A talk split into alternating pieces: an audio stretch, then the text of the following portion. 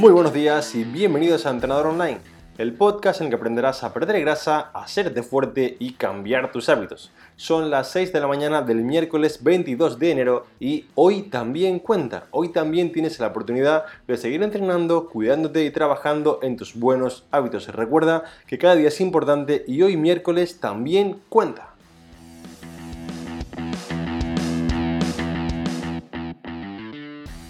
En el capítulo de esta mañana te explicaré las tres lecciones más importantes sobre cómo conseguir tu objetivo que aprendí durante mis seis semanas casi que viviendo en Vietnam. Te explicaré cómo aplicarlas para que realmente funcionen mejor en tu objetivo, ya sea perder grasa, ganar masa muscular, estar más en forma o un objetivo fuera del entrenamiento. Da igual lo que quieras conseguir, tienes que o deberías cumplir estas tres premisas para realmente poder conseguirlo de una manera eficiente y adecuada.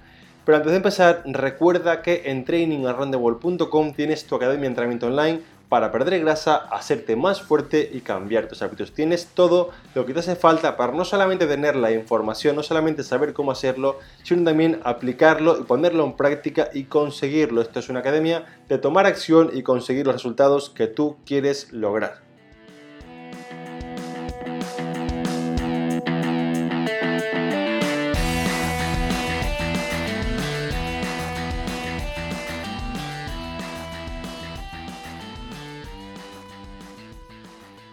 Bien, vamos ahora con la parte principal del capítulo vamos con las tres lecciones más importantes aprendidas durante mis seis semanas en Vietnam. La lección número uno es que el caos siempre será un caos aunque lo ordenes en Vietnam, sobre todo en las ciudades digamos más al norte y más al sur, Ho Chi Minh o Hanoi, que son digamos las partes más importantes del país, ¿vale?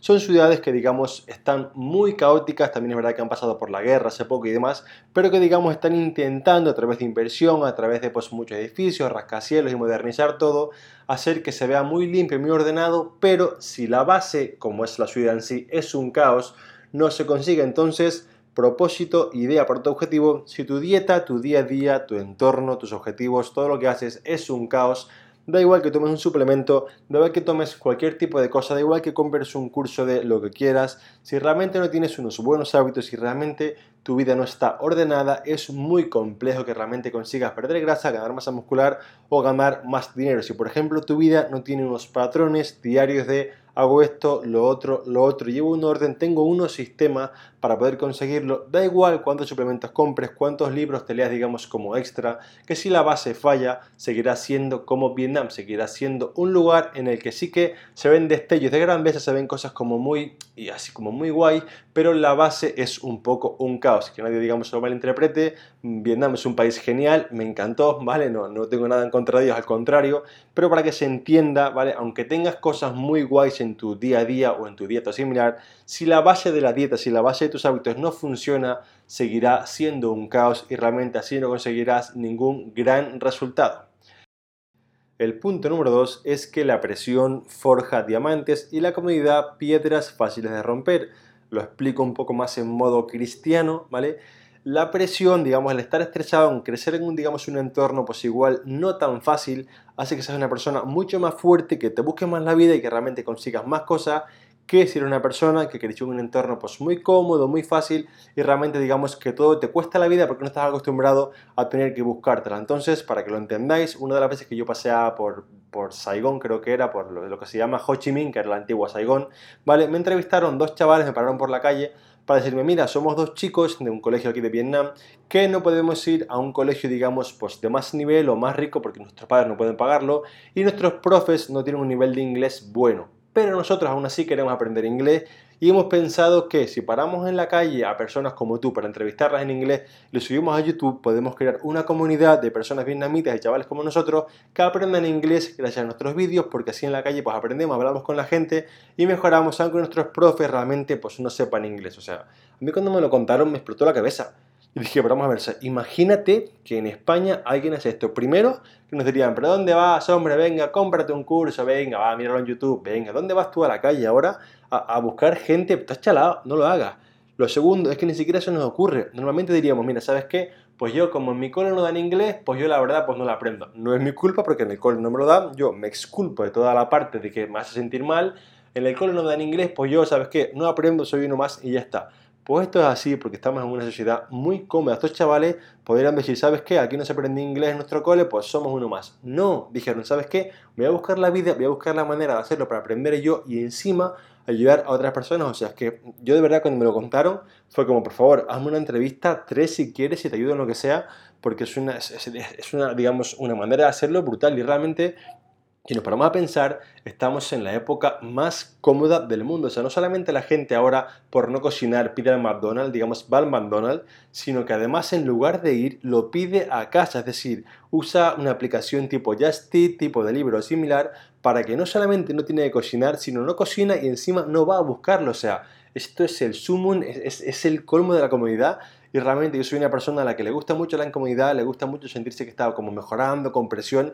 Y cuando veo estas cosas, de verdad es que se me electrocuta la cabeza porque pienso, Jopés, pero ¿cómo puede ser tan cómodo para no solamente no cocinar y no hacerte una cena saludable, sino encima pedirla en un delivery o, en cualquier tipo de aplicación cuando tienes el McDonald's a, 10 minutos andando? O sea, por favor, señor, eh, de verdad, estas cosas me, me electrocutan la cabeza y, realmente tenemos que entender que, es guay sentirse incómodo, es, bastante guay estar, digamos, en un entorno un poco incómodo, que te fuerce, que te presione, porque es como realmente se mejora. Es decir, hay una frase que me gusta mucho sobre emprendimiento que dice así, si eres la persona más inteligente de la habitación, estás en la habitación equivocada. Y esto es así porque si realmente estás en una situación cómoda en la que eres el más listo, en el que más sabe, eres el que más, digamos, todo, esto hace que no te esfuerces a mejorar. ¿Por qué? Porque estás cómodo siendo el número uno o la número uno. Entonces es de vital importancia que busques retos que te incomoden y que te hagan avanzar. Yo soy muy fan de un coach americano que se llama Eric Thomas, que el, si queréis buscarlo se llama E.T. de Hip Hop Preacher. Y Eric Thomas siempre dice tienes que sentirte cómodo con sentirte incómodo. Tienes que estar cómodo con avanzar, con salir de la zona de confort y con realmente, digamos, estar en una situación que no controles, porque esto es lo que te va a hacer realmente mejorar en cualquier aspecto de tu vida.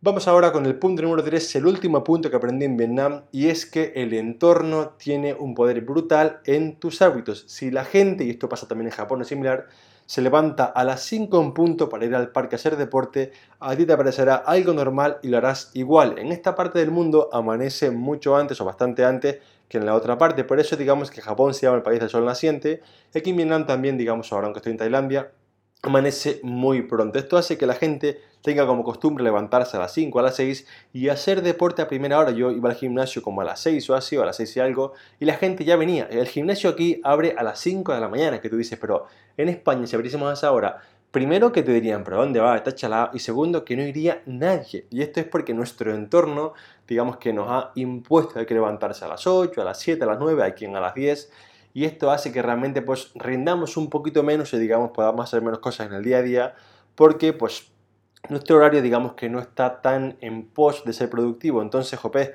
me pareció genial entender cómo el entorno aquí en Japón o en Vietnam similar hace que la gente se levanta a las 5, no sea nada raro, todo el mundo lo haga y digamos pues se vea como algo natural. Así que recuerda tu entorno es súper importante y lo, digamos, la premisa de esto es que tú puedes cambiar tu entorno, tú puedes ver como algo natural el madrugar un poquito más, el poder hacerlo, digamos, de una manera más eficiente y aunque la gente a tu alrededor diga, no hombre, pero ¿dónde vas? Estás loco, da igual, es decir, normalmente estamos condicionados mucho por el entorno y esto es bueno y es malo. Si el entorno te, digamos, te catapulta, te multiplica, es genial.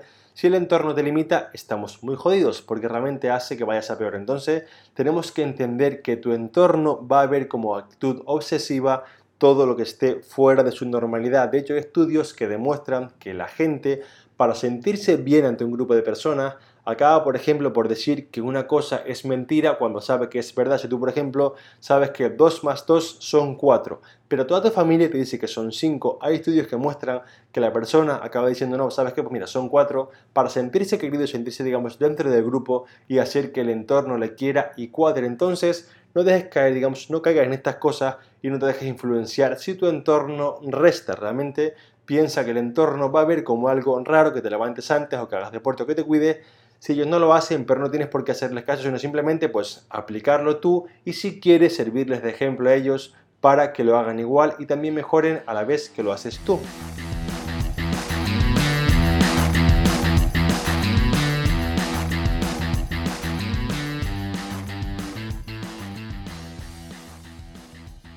Vamos ahora con un resumen del episodio para que te lleves las ideas bien claras a casa y puedas aplicarlas desde hoy.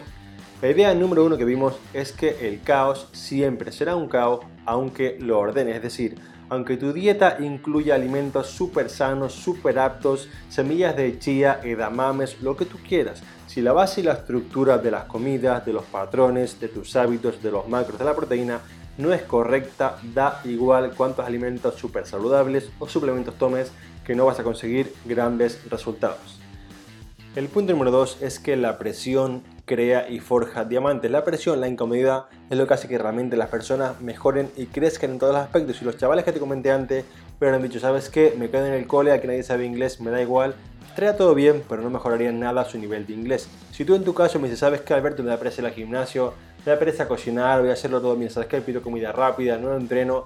Está genial, pero así no vas a conseguir nada, nada de nada. Así que por favor recuerda, hay que estar un poco incómodo para ver realmente que lleguen los progresos. Y el último punto, el punto número 3, es que el entorno tiene una importancia brutal para bien o para mal en lo que hacemos día a día. Si tu entorno multiplica, genial, cuídalo, pero si divide, intenta hacerles de ejemplo para que ellos cambien contigo. Si no lo quieren hacer, no pasa nada, simplemente hazlo tú y que no te condicionen negativamente para no poder conseguirlo. Y hasta aquí este capítulo, como siempre, muchas gracias por escucharme, por apuntaros en Training Around the World, por vuestros comentarios y valoraciones de 5 estrellas en iTunes que me ayudan a seguir creciendo y por estar al otro lado. Ya sabéis que sin vosotros yo no estaría aquí. Un fuerte abrazo y hasta mañana otra vez a las 6 en punto. Recordar que hoy miércoles también cuenta.